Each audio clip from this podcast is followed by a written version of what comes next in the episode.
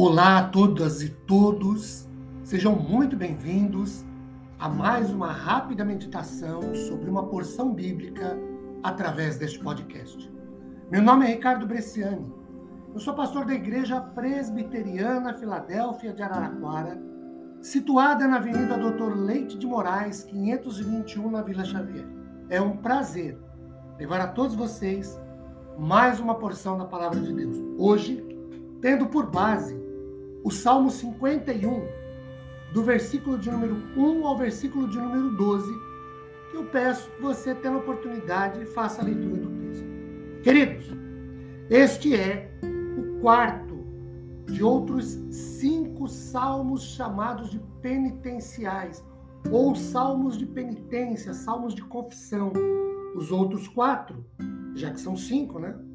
O 6, o 37, o 38 e o 43. E o Salmo 51 é tido como o mais profundo deles todos. Nós podemos destacar aqui pelo menos três situações vivenciadas pelo coração de Davi nas palavras do Salmo. Primeiro, as profundezas da experiência individual. Tudo o que se passa aqui é Davi quem passa. Segundo, o senso do pecado.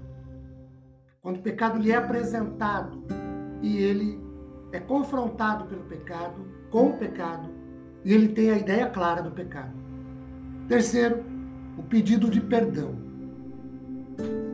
As declarações encontradas neste salmo associam-no com a notável acusação de Davi, de Natan contra Davi, sobre os pecados que Davi cometeu junto com Betseba, de adultério, e contra Urias, o esposo de Batseba.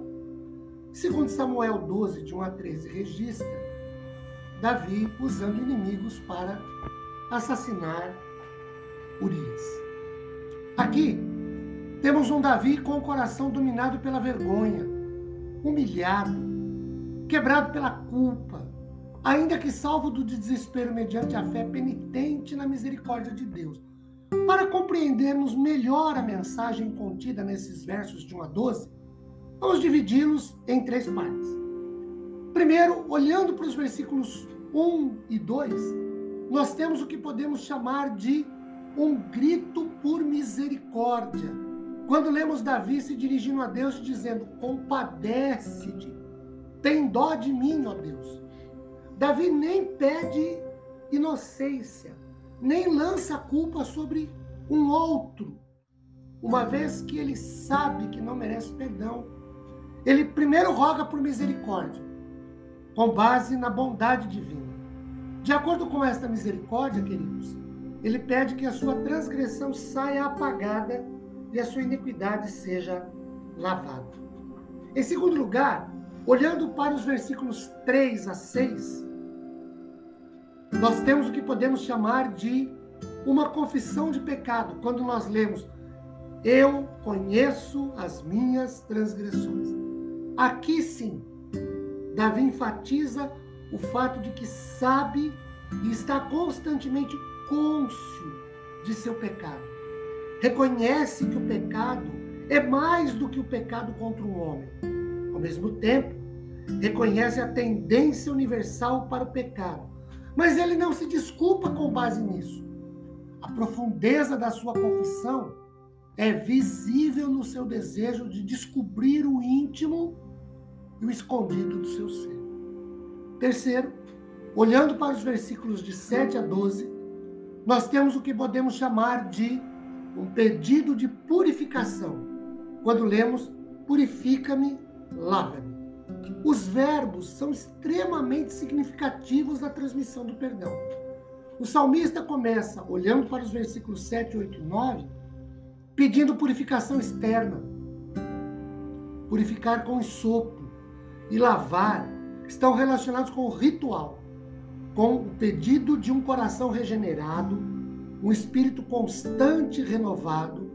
A ênfase passa para a purificação interior quero destacar aqui pelo menos duas lições que nós podemos extrair deste salmo.